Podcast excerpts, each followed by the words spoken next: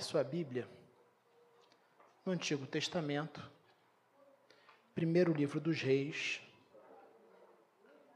capítulo 11.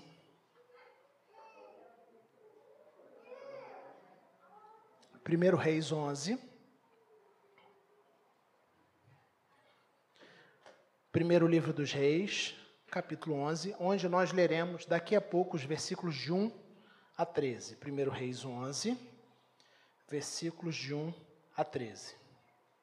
E você vai deixar sua Bíblia aberta. 1 Reis 11, é, de 1 a 13. O texto vai ser projetado também daqui a pouco. Para quem está aqui, está sem Bíblia, não tem problema nenhum, o texto vai ser projetado. No último domingo, nós começamos uma série de mensagens. Que rei sou eu? Descobrindo os ídolos do meu coração. A gente viu que o coração humano, ele é uma fábrica de ídolos, como já disse há muito tempo atrás ah, o reformador francês João Calvino. Nós temos uma tendência natural de escolher ídolos e colocar esses ídolos no centro da nossa vida, de maneira que eles é, acabam determinando os nossos pensamentos, as nossas ações. A gente escolhe coisas e coloca essas coisas no lugar de Deus, do Deus único e verdadeiro, daquele que de fato é o único digno de ocupar o centro da nossa vida, o centro de todas as coisas. O pastor e escritor norte-americano Tim Keller, falando é, sobre isso em seu livro Deuses Falsos, ele faz uma afirmação que eu acho bem interessante. Ele diz o seguinte: um ídolo é qualquer coisa que você olhe e diga, no fundo do seu coração, se eu tiver isso, sentirei que a minha vida tem um sentido. E então saberei que tenho valor. Estarei seguro e em posição de importância. Vou ler novamente, para você gravar. Um ídolo é qualquer coisa, qualquer coisa, que você olhe e diga no fundo do seu coração: se eu tiver esta coisa, sentirei que a minha vida tem um sentido, e então saberei que eu tenho valor. Estarei mais seguro, numa posição de importância. O fato é que, se nós acreditarmos que algo ou alguém, além de Deus, tem o poder de trazer sentido para a nossa vida, de nos dar senso de valor, nos dar senso de importância, de nos conceder segurança, se a gente acredita dessa forma, isso passa a comandar os nossos pensamentos e as nossas ações. Muitos teólogos acreditam que existem três metáforas bíblicas que descrevem exatamente a maneira como as pessoas se relacionam com seus ídolos. A primeira metáfora bíblica é que nós amamos os ídolos. Nós nomeamos ídolos, né? Ídolos pessoais, e começamos a amar esses ídolos. Depois de amar, nós passamos a confiar neles acreditar que deles vem o nosso valor, acreditar que deles vem a nossa segurança, acreditar que a nossa identidade está fundamentada neles. E finalmente, quando nós amamos os ídolos, quando nós confiamos nos ídolos, nós chegamos ao terceiro status, que é obedecer a esses ídolos. Uma vez que você acredite que você depende daquilo para ser feliz, que sem aquela coisa ou sem aquela pessoa você não conseguirá ser feliz. Você vai fazer o que tiver ao seu alcance para alcançar aquilo. Então, primeiro nós amamos os ídolos, depois nós começamos a confiar neles e por fim nós começamos a lhes obedecer. Eu quero então convidar você a acompanhar um recorte. É um recorte. O texto que nós vamos ler, ele é um pequeno texto que narra um pequeno momento da vida do rei Salomão. Um homem rico, como eu disse, era um rei, um rei extremamente poderoso. Salomão é muito conhecido pela sua riqueza, pelo seu poder, mas também pela sua sabedoria. O texto bíblico diz que ele foi o mais rico e sábio dentre os reis da terra durante o seu tempo. No tempo em que ele viveu, de acordo com o relato bíblico, não houve ninguém tão rico ou tão sábio como Salomão, alguém famoso.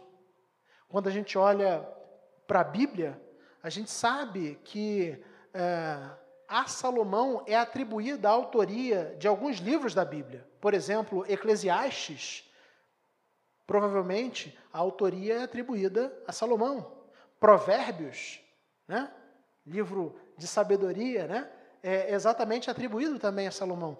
Cântico dos Cânticos é atribuído a ele. Então, um homem diferente. Alguém rico, alguém extremamente sábio, alguém muito poderoso, alguém que era conhecido e reconhecido por sua sabedoria, alguém que fazia diferença e tinha um status todo diferenciado no tempo em que viveu. Alguém que foi usado por Deus, foi instrumento de Deus para escrever três livros das Escrituras.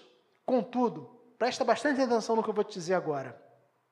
Até mesmo esse sábio homem de Deus deixou-se seduzir pelos ídolos do seu coração e se afastou de Deus e da sua vontade. Até mesmo Salomão, um sábio homem de Deus, em determinado momento da sua vida, se deixou seduzir pelos ídolos e se afastou de Deus e da sua vontade. Nosso tema hoje é o seguinte: o coração dividido que leva à infidelidade. O coração dividido que leva à infidelidade. E aí eu quero convidar você agora a ler comigo o texto de 1 Reis, capítulo 11, versículos de 1 a 13. Antes da leitura, eu convido você a mais uma vez fechar seus olhos. Nós vamos pedir a direção de Deus para esse instante. Feche seus olhos, vamos falar com o Senhor. Deus amado, nós louvamos, engrandecemos o teu santo nome. Só tu, Senhor, é digno de toda honra, toda glória e todo louvor. Nesse instante, Pai, do culto, onde nós abrimos a tua palavra, desejosos, Pai, por ouvir a tua voz, nós pedimos a iluminação do teu Santo Espírito. Nós cremos, Pai, que a tua palavra é a nossa única regra de fé e prática, que ela é palavra viva e eficaz, e que ela é extremamente poderosa para trazer as tuas verdades para as nossas vidas. Por isso nós pedimos, Senhor Deus, que os nossos corações estejam sensíveis e atentos àquilo que o Senhor tem para cada um de nós neste dia, em nome de Jesus. Amém. O coração dividido que leva à infidelidade. Vou fazer a leitura e você acompanha silenciosamente. 1 Reis, capítulo 11, versículos de 1 a 13. Diz assim: a palavra do Senhor. O rei Salomão amou muitas mulheres estrangeiras.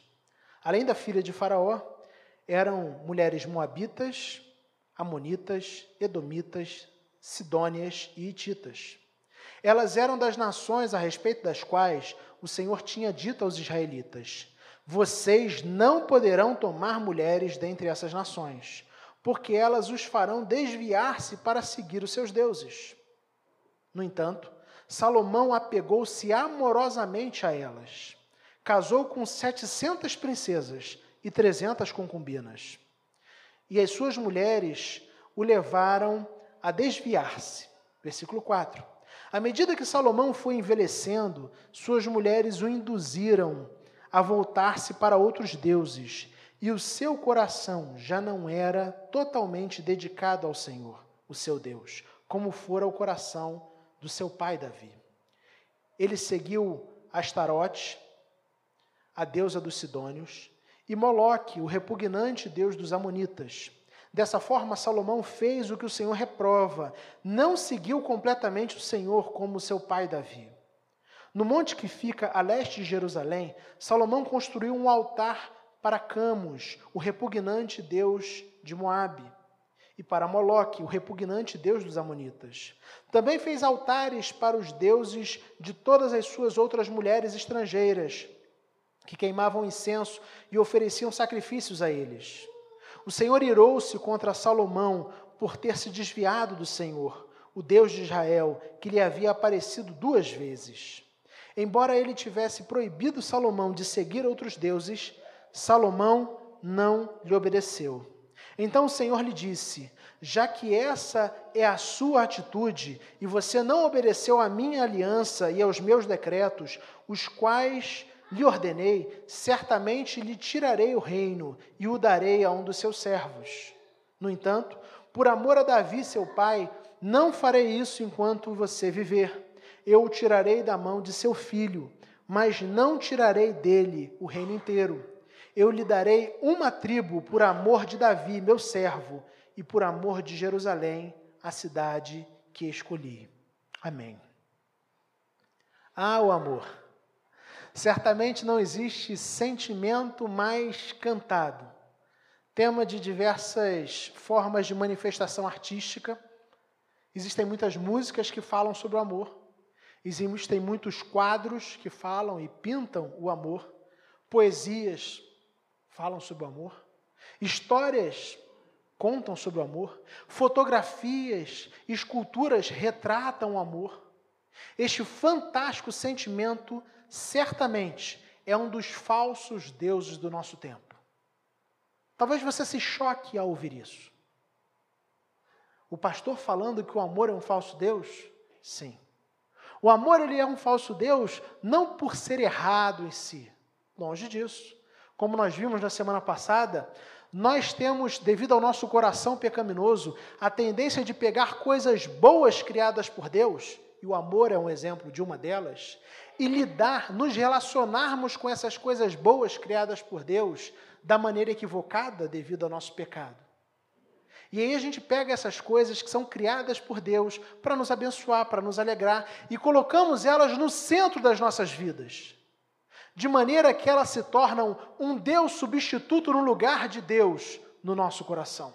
É nesse sentido que eu estou falando que o amor é um dos falsos deuses do nosso tempo. Ontem nós celebramos o Dia dos Namorados. E aí é aquele dia onde você entra na internet, nas redes sociais, né?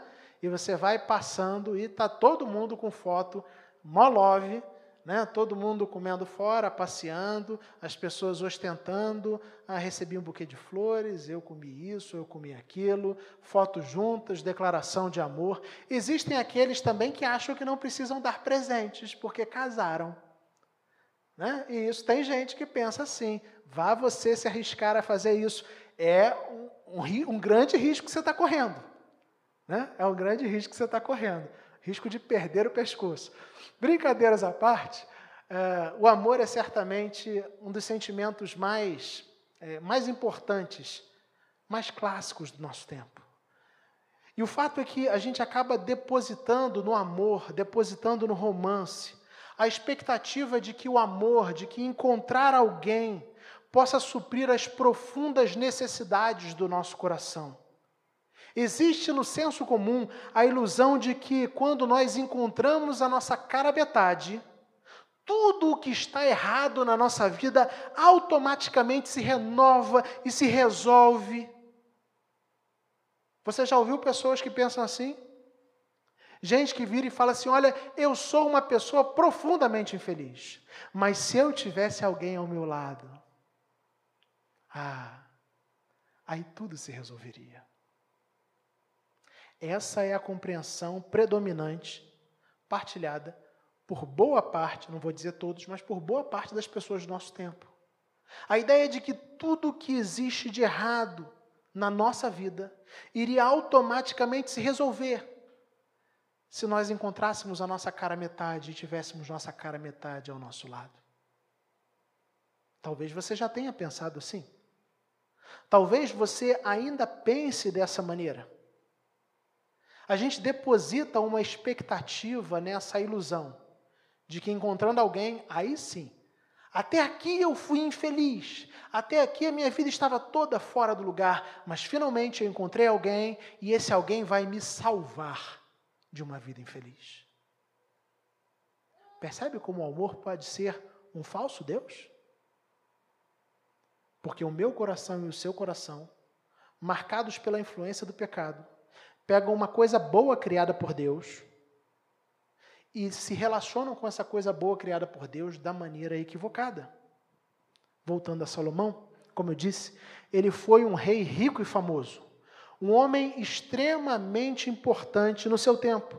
Quando a gente lê o, o texto, a gente pode presumir que provavelmente ele se utilizou de casamentos para fazer alianças. Aliás, embora isso talvez não seja comum no nosso tempo, uh, historicamente falando, nós sabemos que essa era uma prática comum.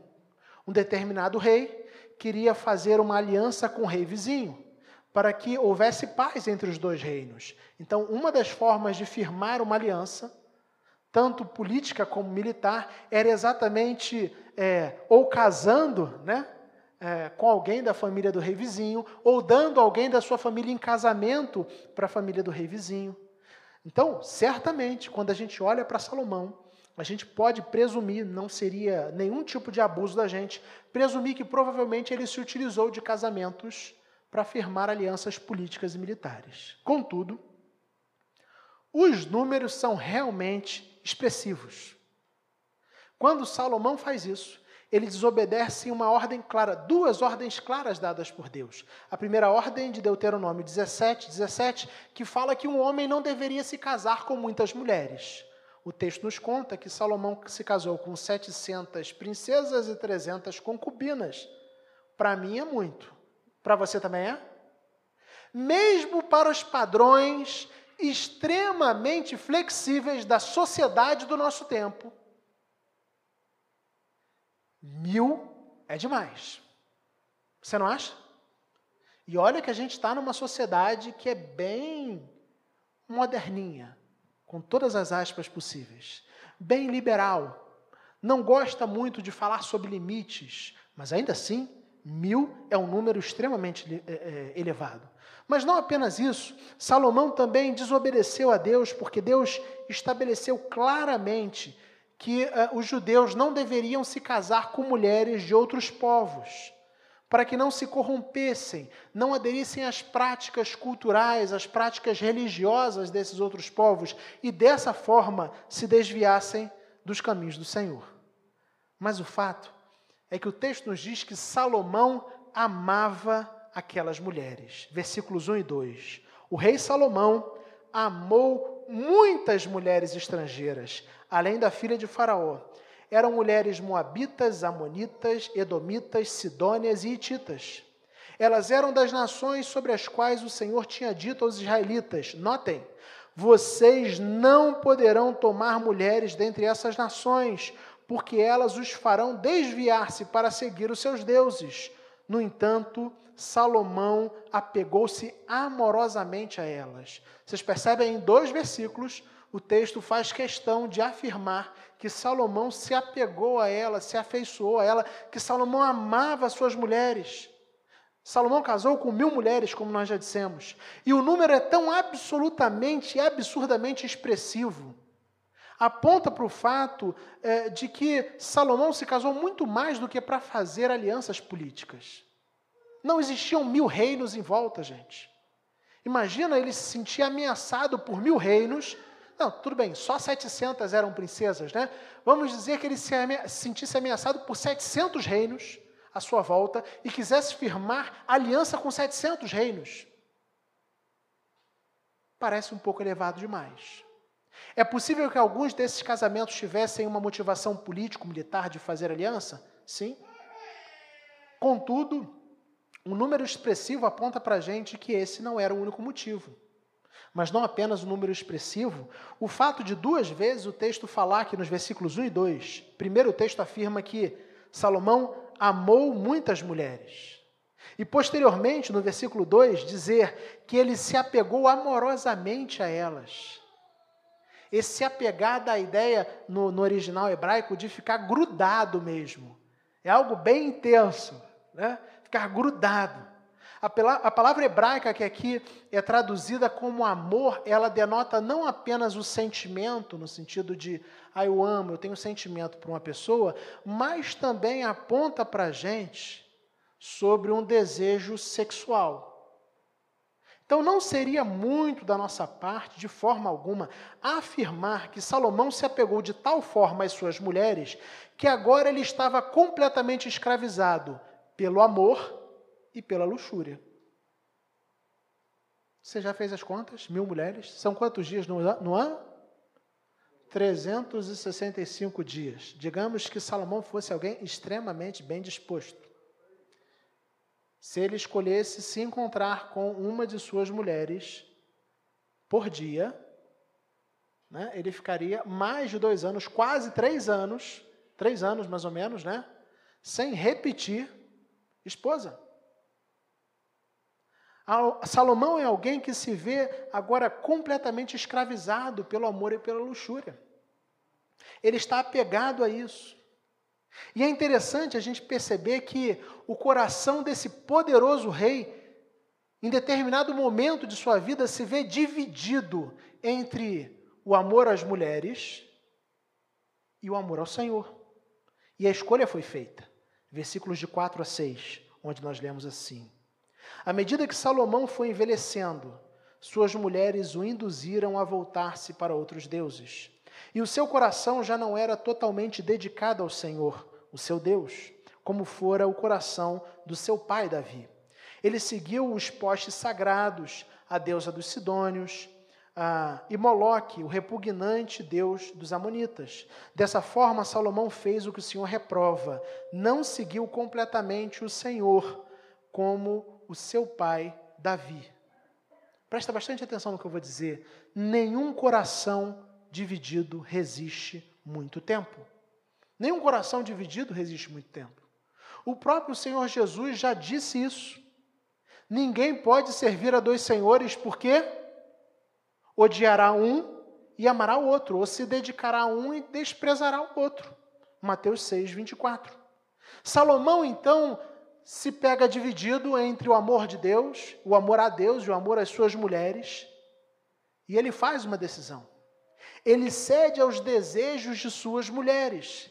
E dessa forma ele introduz o paganismo e a idolatria tanto na sua vida como na vida do seu povo. Porque quando a gente olha a história de Israel, a gente percebe que quando o rei era alguém temente a Deus, ele levava o povo a viver de forma temente a Deus. Ele influenciava o povo, ele é, emitia leis, ele emitia decretos é, que proibiam a idolatria, que apontavam para a necessidade de viver de uma maneira que honrasse apenas a Deus. Contudo, quando o rei se desviava do caminho do Senhor, ele é, instituía cultos a falsos deuses, como fez Salomão, é, ele construía altares a deuses pagãos, e ao fazer isso, ele automaticamente induzia, impulsionava também o povo a se desviar dos caminhos do Senhor. Então, Salomão cede aos desejos de suas mulheres, e ao fazer isso, ele traz o paganismo e a idolatria primeiro para a sua vida, mas também para a vida do seu povo. E aí, ouvindo isso, Alguém poderia virar e dizer assim: mas o texto não fala que Deus deixou de servir, é, perdão, mas o texto não fala que Salomão deixou de servir a Deus. Apenas fala que ele se desviou e que seu coração já não era totalmente dedicado ao Senhor. Alguém poderia utilizar esse argumento para defender Salomão, como quem diz: olha, pastor, mas você está sendo muito exagerado com Salomão.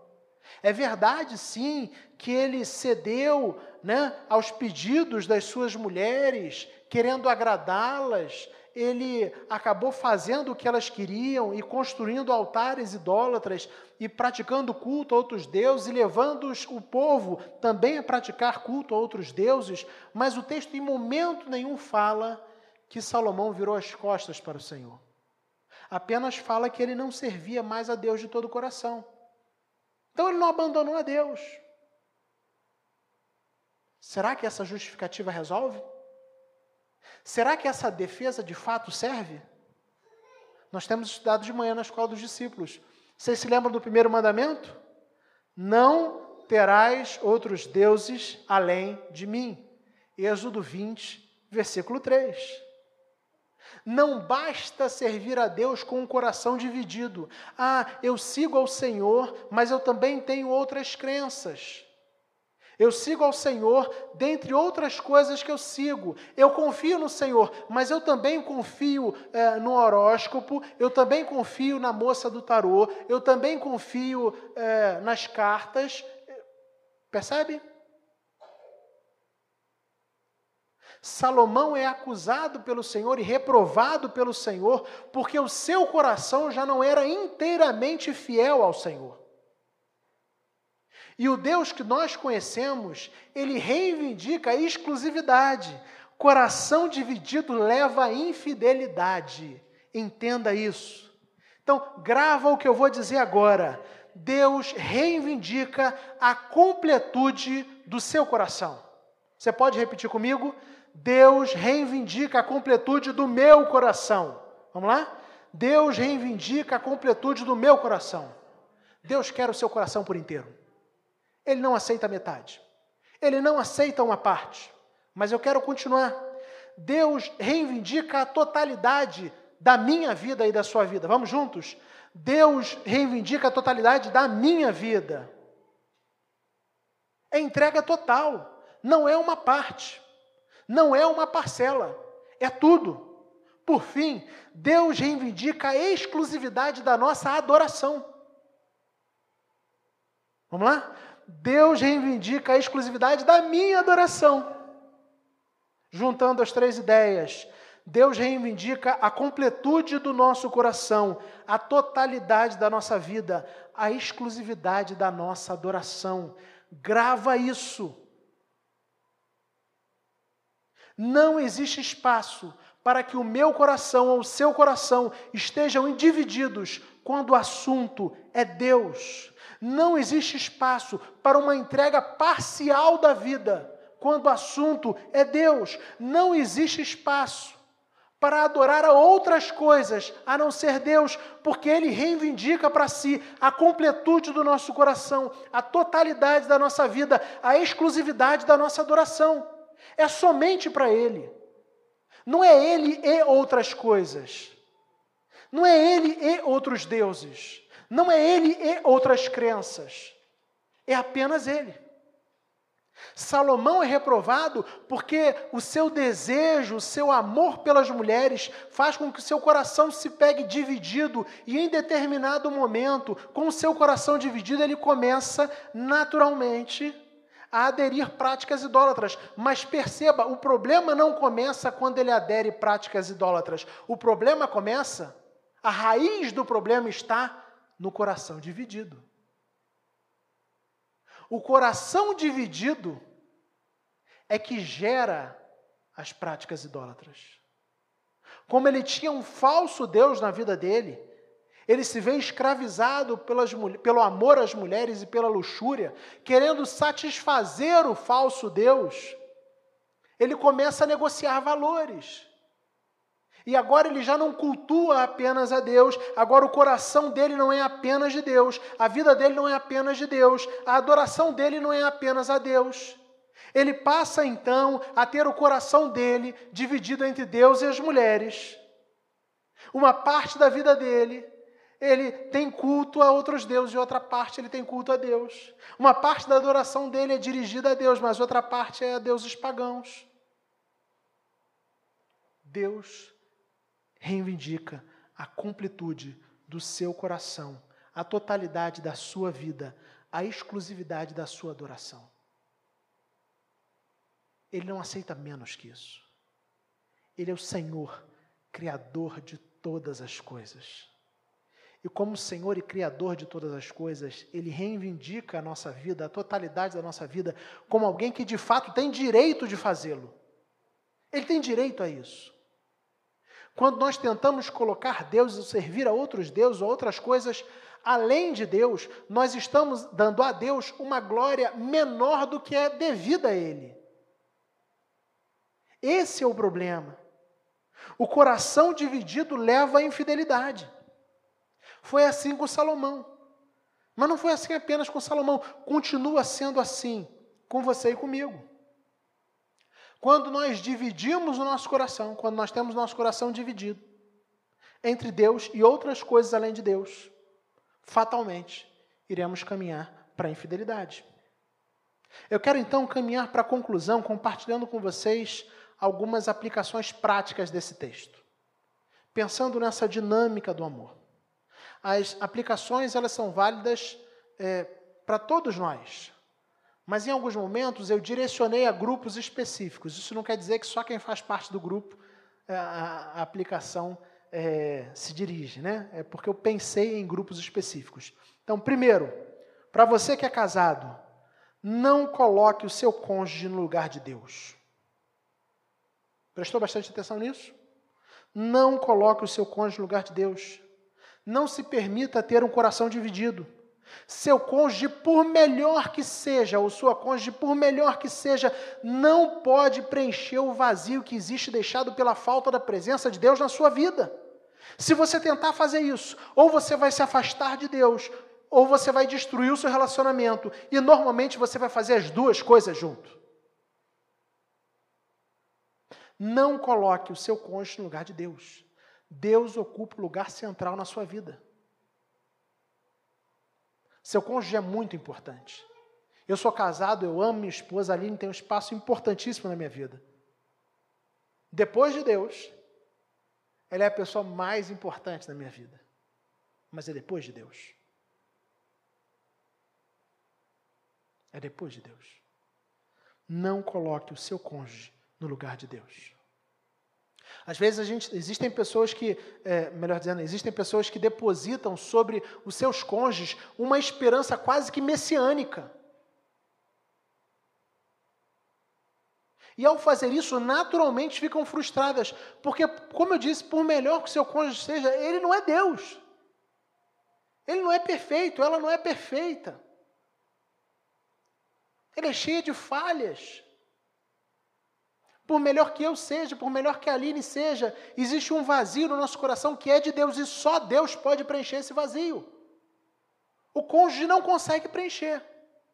E quando a gente tenta fazer com que o cônjuge preencha um vazio, que Deus tem que preencher no nosso coração, a gente se frustra, a gente coloca um peso demasiado sobre o nosso cônjuge, a gente está estragando, destruindo o nosso relacionamento. E além disso, nós estamos colocando um Deus substituto no lugar de Deus. Então, para você que é casado, não coloque o seu cônjuge no lugar de Deus. Vale para os não casados também, que não casado não tem cônjuge, né? Mas, mas deu para entender. Segundo, para você que está namorando, é possível. Julião, eu sei que está tá noivo, né, Ivrão? Isso. Relacionamento bom é aquele que te aproxima mais de Deus e da sua vontade. Fuja de relacionamentos que te afastam do caminho do Senhor. Simples assim. Salomão começa a se afastar de Deus porque ele se envolve em relacionamentos com pessoas que servem a outros deuses. E aí ele se vê tão envolvido com essas pessoas Ele se sente tão atraído por essas pessoas que ele começa a ceder os desejos dessas pessoas. E ao ceder os desejos dessas pessoas e fazer as vontades dessas pessoas, eles passam e param de fazer a vontade de Deus.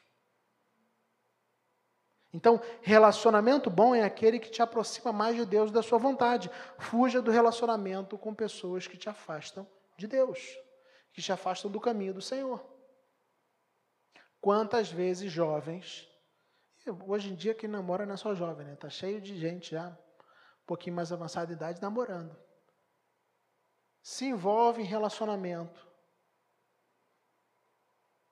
que apontam caminhos e direção e direções que são contrárias à vontade de Deus. Cuidado com isso.